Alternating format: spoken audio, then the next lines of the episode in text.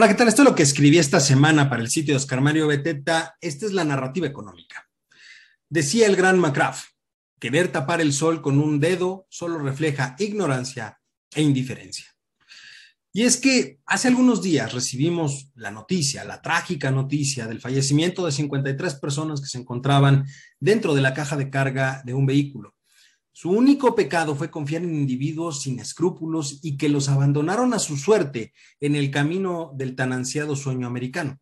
Al respecto, como sociedad y de manera individual, por supuesto, debemos de alzar la voz para poder exigir justicia, para exigir que se aclare cómo es posible que se haya llegado hasta este punto.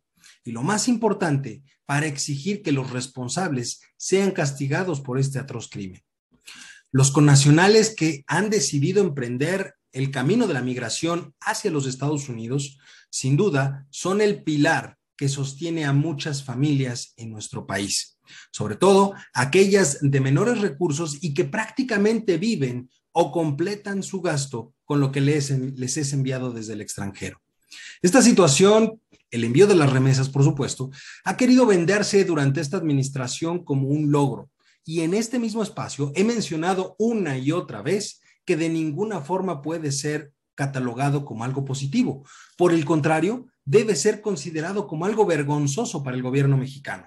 Y es que al cabo de los últimos meses, las remesas que envían los compatriotas desde los Estados Unidos ha crecido de manera constante y ha generado varios máximos históricos, siendo el último el que vimos en el mes de mayo de 2022 con la cifra de 5.172 millones de dólares, lo que es un 14.3% más respecto del mismo mes del año 2021.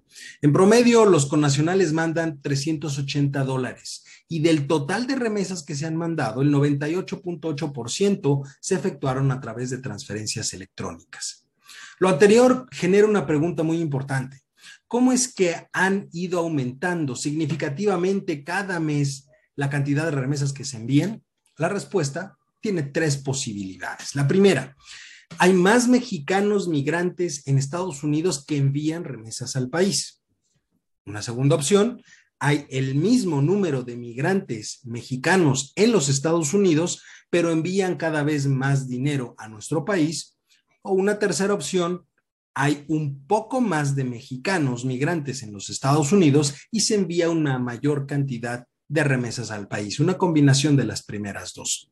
Pero sin importar cuál sea la respuesta correcta a esta pregunta, eh, hay que tener en consideración que el envío de esos recursos obedece al apoyo que se le está brindando a quienes continúan en el país y cuyos recursos son muy bajos o en algunos casos inclusive nulos.